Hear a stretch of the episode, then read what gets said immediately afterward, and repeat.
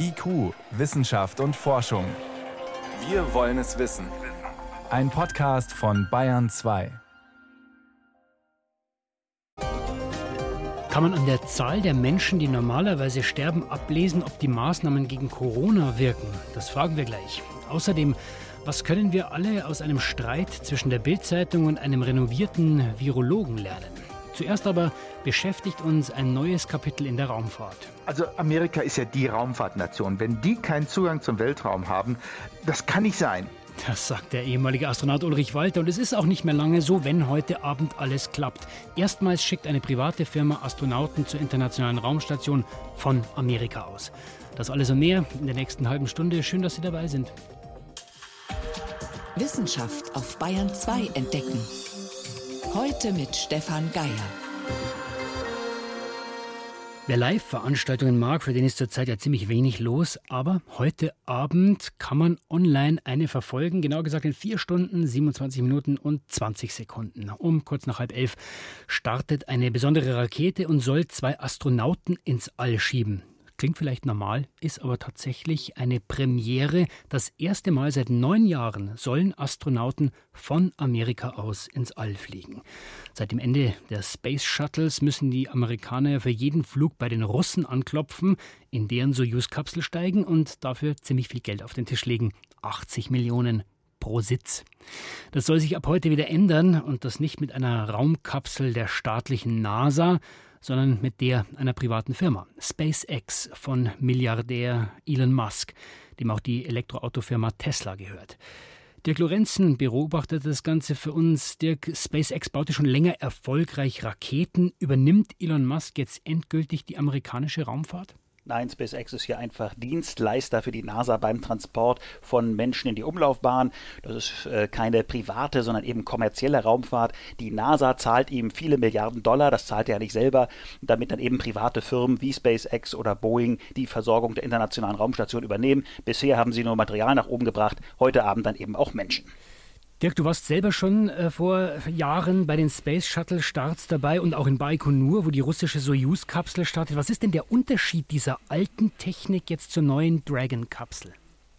Die sieht natürlich sehr futuristisch aus. Da wissen wir ja, bei Elon Musk kommt es auch sehr auf diese Inszenierung an. Also man hat ja diese bewährte Cargo Dragon Kapsel, mit der man die Fracht hochgebracht hat. Die hat man ein bisschen aufgemotzt, will ich mal sagen, kräftig umgebaut, dass da Menschen rein können. Also ganz elegant. Vier Liegesitze drin, darüber Monitore und Steuerkonsolen. Man hat ein paar Bullaugen reingebaut, dass man rausgucken kann. Also das sieht alles sehr modern aus. Man hat auch Touchscreens, auf denen man das Ganze steuern kann. Keine großen Konsolen mit vielen Knöpfen mehr. Also sieht richtig gut aus, muss aber heute Abend dann eben auch wirklich funktionieren. Bisher gab es nur einen Flug mal mit einer Puppe an Bord, die kam heil oben an. Hoffentlich geht es heute und morgen mit den Menschen genauso. Du sagst Touchscreens statt der, wie in der Soyuz zum Beispiel, üblichen Knöpfe und Schalter. Hat man da eigentlich überhaupt noch das Gefühl einer richtigen erdigen Maschine, wo man auch mal einen Schalter auswechseln kann, wenn er kaputt ist? Das werden wir sehen. Also diese Steuerung ist in enger Absprache mit den Astronauten erfolgt, dass man die so aufbaut. Die haben gesagt, wir probieren es jetzt mal mit Touchscreens.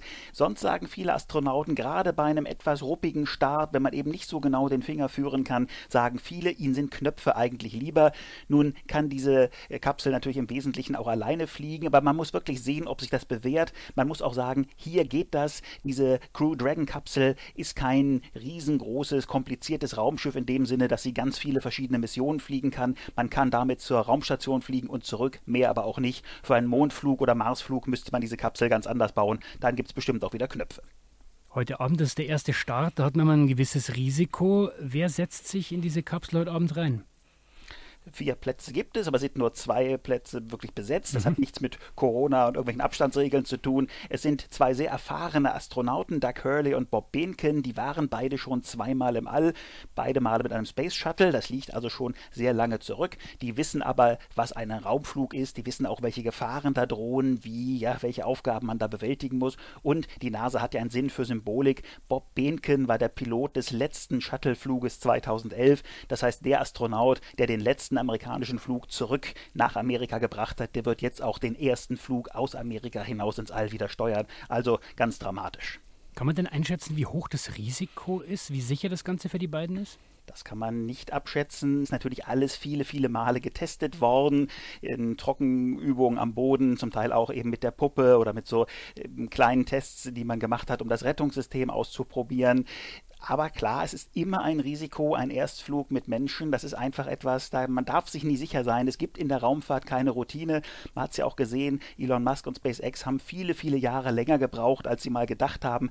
Raumfahrt ist extrem schwierig, extrem aufwendig, vor allem wenn Menschen einsteigen. Heute Abend gilt, wie bei jedem Flug, kräftig Daumen drücken. Wenn alles klappt wie geplant, Dirk, wie wird dieser Flug ablaufen? Man soll heute Abend um 22.33 Uhr mitteleuropäischer Sommerzeit starten. Dann wäre man nach 10 Minuten schon oben in der Umlaufbahn, aber noch nicht bei der ISS. Da dockt man dann erst morgen Abend an. Wer das Ganze übrigens von unten ein bisschen verfolgen will, wir kriegen da vielleicht ein bisschen was von mit. Gegen 22.26 Uhr fliegt die internationale Raumstation genau über Deutschland, auch quer über Bayern hinweg. Und wenn man dann Glück hat, dann kann man so 10 vor 11 vielleicht auch diese Crew Dragon Kapsel genau auf der Bahn so hinterherjagen sehen. Können wir also gucken. Und die beiden, die da dann an Bord sind, in dieser Crew Dragon, die würden dann sich freuen, wenn sie morgen Abend eben an der Raumstation ankommen. Da sind schon drei andere, die sie erwarten. Dann wären die zu fünft. Wie lange die da oben bleiben, jetzt diese beiden, das hängt auch davon ab, wie gut die Crew Dragon jetzt wirklich funktioniert. Mhm. Man will mindestens einen Monat bleiben, vielleicht auch vier. Und wenn man dann zurückkommt, dann landet man irgendwie am Fallschirm im Atlantik. Zur Raumstation fliegen, Dirk, ist inzwischen Routine. Trotzdem, was bedeutet diese Premiere, dieser Start heute für die Raumfahrt? Für die Amerikaner ist es vor allem das Ende einer unglaublich langen Durststrecke. Neun Jahre lang hatten die Amerikaner keinen direkten Zugang ins All von US-Boden aus. Also für die Amerikaner ist das wirklich etwas unglaublich Wichtiges, ein epochaler Schritt. Und klar, für die NASA ist es eben auch ein neuer Schritt, dass man Dienstleistungen eben an kommerzielle Firmen gibt und sagt, wir bauen praktisch das Raumschiff nicht mehr selber oder bestimmen dann nicht mehr so ganz genau, genau, wie es aussehen soll. Wir nehmen praktisch den Mietwagen und haben nicht mehr die eigene Flotte. Das ist also auch ein neuer Schritt für die NASA. In wenigen Stunden schiebt eine Rakete zwei Astronauten ins All Richtung Raumstation. Das erste Mal von einer privaten Raumfahrtfirma. Das waren Informationen von Dirk Lorenzen. Dirk, vielen Dank für das Gespräch. Ich danke auch. Bayern 2. Wissenschaft schnell erzählt. Das macht heute Priska Straub. Priska, es gibt Neues zum Aussterben der Dinosaurier. Ist zu diesem Asteroideneinschlag, der das verursacht hat, immer noch nicht alles gesagt? Also wir wissen vor 66 Millionen Jahren, das war das Ende für die Dinosaurier, mhm. nicht nur für sie natürlich, sondern für rund drei Viertel aller Tier- und Pflanzenarten. Man kennt auch den Krater im Golf von Mexiko, den der Asteroid hinterlassen hat. Gut 150 Kilometer ist er breit, mit bloßem Auge nicht mehr erkennbar, aber man kann ihn vermessen und das mhm. hat man gemacht anhand von Magnetfeldern. Und mit diesen Daten hat man eine 3D-Simulation des Aufpralls nachgestellt. Und wie das ist mit Modellen, man kann einige Parameter ändern ändern und gucken, was dann passiert. Die Geschwindigkeit zum Beispiel oder den Winkel, in den der Asteroid aufgeschlagen ist. Warum ist das wichtig, der Winkel und Geschwindigkeit? Ja, die Größe der Katastrophe hängt natürlich entscheidend damit zusammen, vor allem mit dem Einschlagwinkel. Und hm. offenbar hat dieser Asteroid ausgerechnet den Winkel erwischt, der die schlimmsten Auswirkungen hatte, nämlich 60 Grad zur Erdoberfläche. Etwas steiler oder etwas flacher, das wäre weniger fatal gewesen. Bei 60 Grad ist die Staubentwicklung zum Beispiel maximal, weil so viel Material hochgewirbelt wird und auch die Gasentwicklung durch schmelzendes Gestein. Und beides hat dann eben dazu geführt, dass die Atmosphäre sich so deutlich abgekühlt hat. Es wurde ungemütlich auf unserem Planeten. Insofern hätte es damals vor 66 Millionen Jahren also kaum schlimmer kommen können. Sonst hätten wir noch Dinosaurier. Ja. Es gibt noch eine Frage, mit der Wissenschaftler sich immer wieder beschäftigen, und das ist die, wie viel Neandertaler steckt in uns. Der gilt ja als unser nächster Verwandter. Und da kommt immer mehr ans Licht. Also wir wissen jetzt schon länger, dass er keinesfalls der plumpe und dumme Zeitgenossen war, für den wir ihn immer gehalten haben. Im Gegenteil. Und wir kennen auch sein Genom immer besser und damit eben auch die Abschnitte, die wir vom Neandertaler geerbt haben. Weil sich der Neandertaler und der moderne Mensch begegnet sind? Sie sind sich begegnet und sie hatten miteinander auch Nachkommen. Ui. Frühe Romanze. Ja, zumindest in Europa. Ein Teil Neandertaler lebt also sozusagen in uns weiter, noch heute. Und das kann man jetzt bewerten. Einige dieser Neandertaler-Gene, die bringen uns Vorteile, andere bringen uns Nachteile. Und da ist jetzt wieder ein Puzzleteil hinzugekommen, nämlich eine Genvariante, die führt zu erhöhter Fruchtbarkeit. Eine von drei Frauen in Europa hat diese Variante. Da geht es um einen Rezeptor für das Hormon Progesteron. Und das steht in Zusammenhang unter anderem mit einem niedrigen Risiko für Früh Frühgeburten. Das heißt also in dem Fall was Gutes geerbt vom Neandertaler. Absolut. Laut einer Studie des Max-Planck-Institut für evolutionäre Anthropologie in Leipzig, dieses Neandertaler-Gen führt in diesem Fall zu einem Schutz vor Fehlgeburten. Und noch ein Blick in den Weltraum, der enthüllt, im Orbit der Erde wird es immer voller. Es gibt immer mehr ausgemusterte Technik, Trümmerteile, die um uns herumkreisen, rasend schnell und gefährlich. Der Weltraumschrott. Manche sagen ja auch, da ist eine richtige Müllhalde im All. Ja, und es gibt jede Menge Ideen, dieser Geschossteile Herr zu werden. Manche Vorschläge klingen skurril, den Weltraumschrott weglasern, mit Hochleistungslasern zum Beispiel. Oder einfangen. Mit einem Greifarm oder gigantischen Netzen. Am besten wäre natürlich, wenn so viel Schrott gar nicht erst entstünde, und das ist jetzt ein Vorschlag eines US-Forscherteams, eine orbitale Nutzungsgebühr. Wer den Orbit nutzen will, der muss zahlen. So einfach ist es. Das heißt, der Betreiber zum Beispiel eines Satelliten mhm. und mit dem Geld wird dann die Müllabfuhr bezahlt. Absolut. Und die Gebühren könnten jährlich steigen. Sie könnte man, man könnte sie auch staffeln, je nach Höhe der Umlaufbahn. Und das würde dazu beitragen, dass die Betreiber alte oder ungenützte Satelliten wieder zurückholen. Vielen Dank, Brüsker Straub, für die Kurzmeldungen.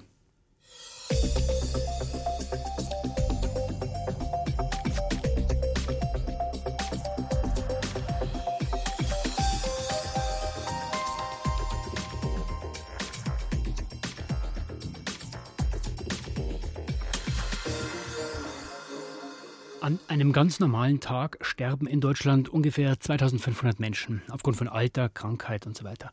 In Jahren mit besonderen Ereignissen, wenn es zum Beispiel eine starke Grippewelle im Winter gibt oder eine Hitzewelle im Sommer, dann sind es entsprechend mehr. An solchen Sterbefallzahlen, da kann man also ablesen, ob irgendwas Besonderes passiert ist. Das ist also auch eine interessante Quelle für den Verlauf der Corona-Pandemie. Und die Frage, wie schlimm ist es wirklich? Diese Frage treibt ja viele von uns um. Die Daten werden, werden vom Statistischen Bundesamt ausgewertet. Das geht immer mit etwas Verzögerung. Jetzt aber kann man einen differenzierteren Blick werfen auf den Anfang der Pandemie. Johannes Rostäuscher berichtet über die Frage, welche Fakten kann man denn ablesen an den Sterbezahlen? Erste Erkenntnis, die zusätzlichen Todesfälle durch Corona sind mittlerweile auch in der Statistik zu erkennen. Felix Zuniden, Demograf beim Statistischen Bundesamt.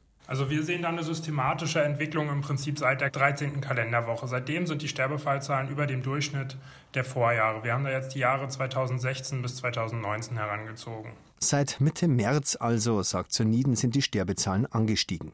Am stärksten war diese sogenannte Übersterblichkeit Anfang April in der Woche vor Ostern mit plus 13 Prozent. Danach ist das Plus wieder schwächer geworden.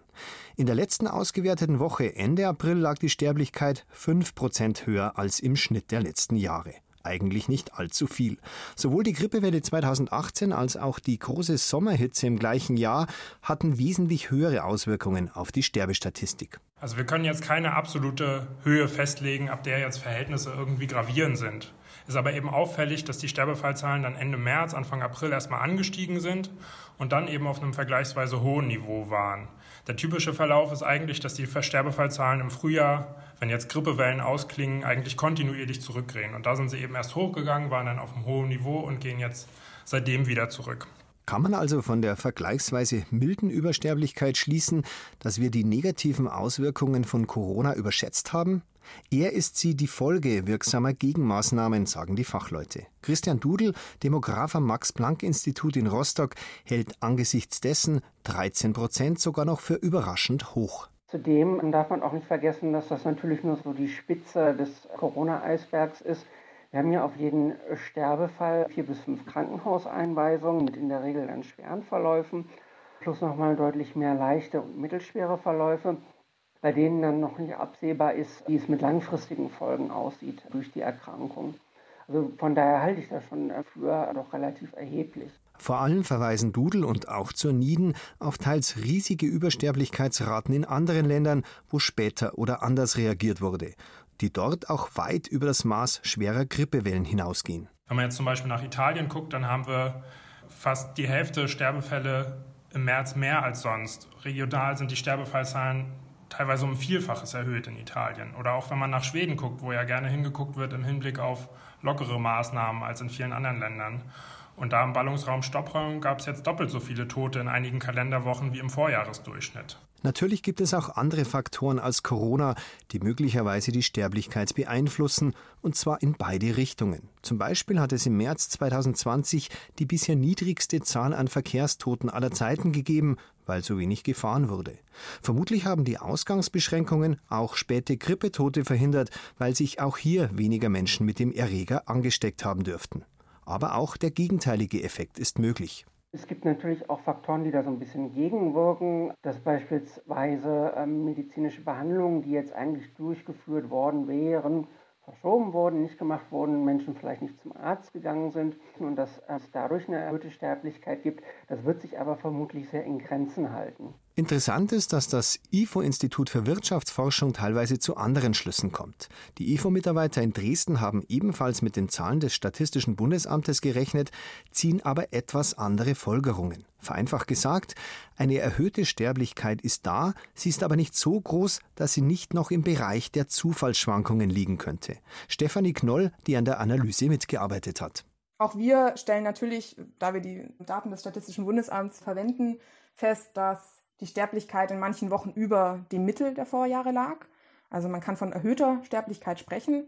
Ähm, allerdings ist sie eben nicht so weit erhöht, dass wir es ausschließen können, dass es eben eine Zufallsschwankung ist. Deshalb haben wir gefolgert, dass trotz Corona in Deutschland bisher keine Übersterblichkeit erkennbar ist. Allerdings ist der Streit wohl eher akademisch, da das IFO-Institut deshalb keineswegs daraus ableitet, dass die Maßnahmen überflüssig waren oder schneller gelockert hätten werden müssen. Eher, dass sie gewirkt haben.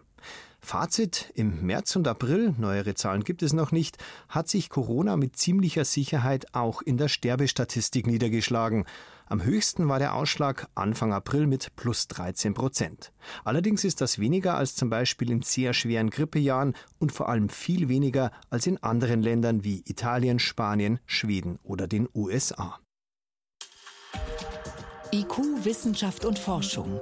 Wenn Sie mehr wissen wollen, Hintergründe zum Programm von IQ finden Sie unter bayern2.de. IQ, Wissenschaft und Forschung. Montag bis Freitag ab 18 Uhr. Sie hören Bayern 2 um 18.22 Uhr. Deutschlands derzeit bekanntester Virologe Christian Drosten zofft sich mit der Bildzeitung. Worum geht's? Seine Forschergruppe hat untersucht, ob Kinder genauso viele Coronaviren in sich tragen wie Erwachsene. Die Bildzeitung berichtete von Fehlern in dieser Studie, hat sie als grob falsch bezeichnet und Drosten auch persönlich angegriffen. Der wehrt sich auf Twitter. Das Ganze schaukelt sich seit zwei Tagen hoch und ich kürze jetzt mal ab. Die Wissenschaft kommuniziert eben anders als die Medien. Forscher machen Studien, ja, die Kollegen schauen sich das an, die kritisieren, machen auch Verbesserungsvorschläge. Da wird auch schon mal hart und kontrovers diskutiert. Das ist aber normal. So funktioniert Wissenschaft. Und dann sind da die Medien. Die wollen knackige Schlagzeilen. Und in diesen Zeiten passt das offenbar manchmal nicht gut zusammen. Wie kommen wir da raus? Und am besten so, dass wir alle davon profitieren.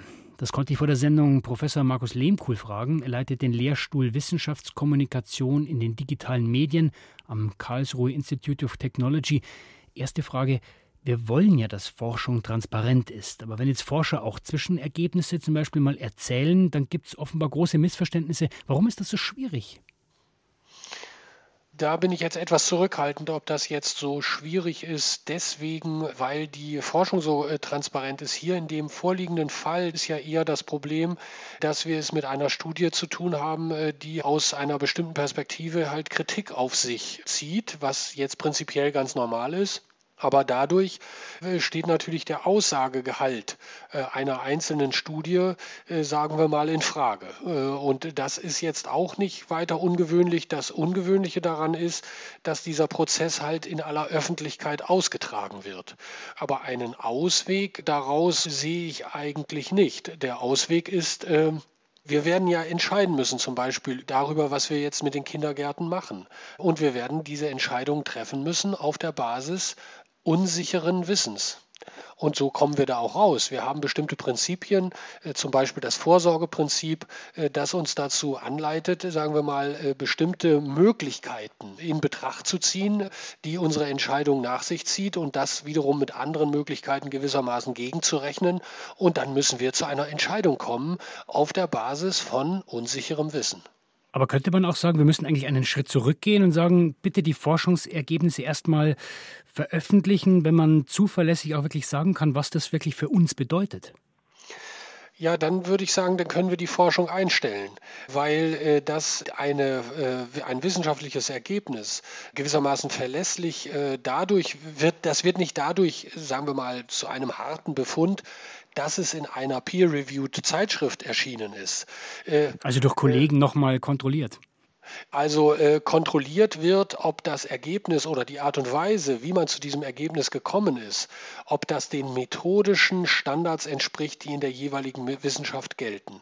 Äh, das heißt aber nicht, dass das Ergebnis gewissermaßen von den Kollegen, von den Peers geprüft oder verifiziert würde. Eine solche Prüfung findet dann erst danach statt. Dann ist es nämlich veröffentlicht und dann befassen sich andere Wissenschaftler auch mit dieser Fragestellung. Und erst im Verlauf dieses Prozesses, dass also zu einer einzelnen Frage dann mehrere Studien mit mehreren methodischen äh, äh, Ansätzen äh, gefertigt werden, nur dadurch erlangt man eine gewisse Sicherheit darüber, dass der Befund selbst stimmt. Aber nochmal zurück zum Beispiel dieser Studie. Also diese Studie findet jetzt, Kinder tragen genauso viele Viren in sich wie Erwachsene. Und die Frage, was heißt das jetzt? Was bedeutet das für uns? Diese Fragen sollten doch auch erstmal Wissenschaftler beantworten und nicht die Medien. Ja, das tun sie ja auch. Also äh, ich äh, würde mich jetzt nicht, ich bin ja kein Virologe, deswegen bin ich etwas zurückhaltend, jetzt diesen Befund selbst zu interpretieren. Äh, aber ich nehme das so wahr, dass auch über diese Interpretation, was ein Befund bedeutet, natürlich unter Wissenschaftlern gestritten wird. Das ist etwas völlig Normales. Und wir können auch, äh, auch die Öffentlichkeit kann nicht so lange warten, insbesondere nicht in so einer Gemengelage wie jetzt bei Covid-19, bis es einen Konsens gibt, sondern sie muss entscheiden und sie muss als Entscheidungsgrundlage äh, das nehmen, was sie hat. Und das ist im Moment äh, unsicheres Wissen. Ist das nicht möglicherweise, Herr Lehmkohl, auch die Chance der Qualitätsmedien, wirklich genau hinzuschauen und mitzusagen, die Studie steht an dem und dem Punkt, man kann das und das sagen, diese Unsicherheiten gibt es noch, wie Sie gesagt haben, einfach eine Einordnung zu liefern? Ja, ich würde aber auch sagen, dass viele Qualitätsmedien das auch tun. Also gerade mit Blick auf jetzt die Frage, was sollen wir mit den Kindergärten machen?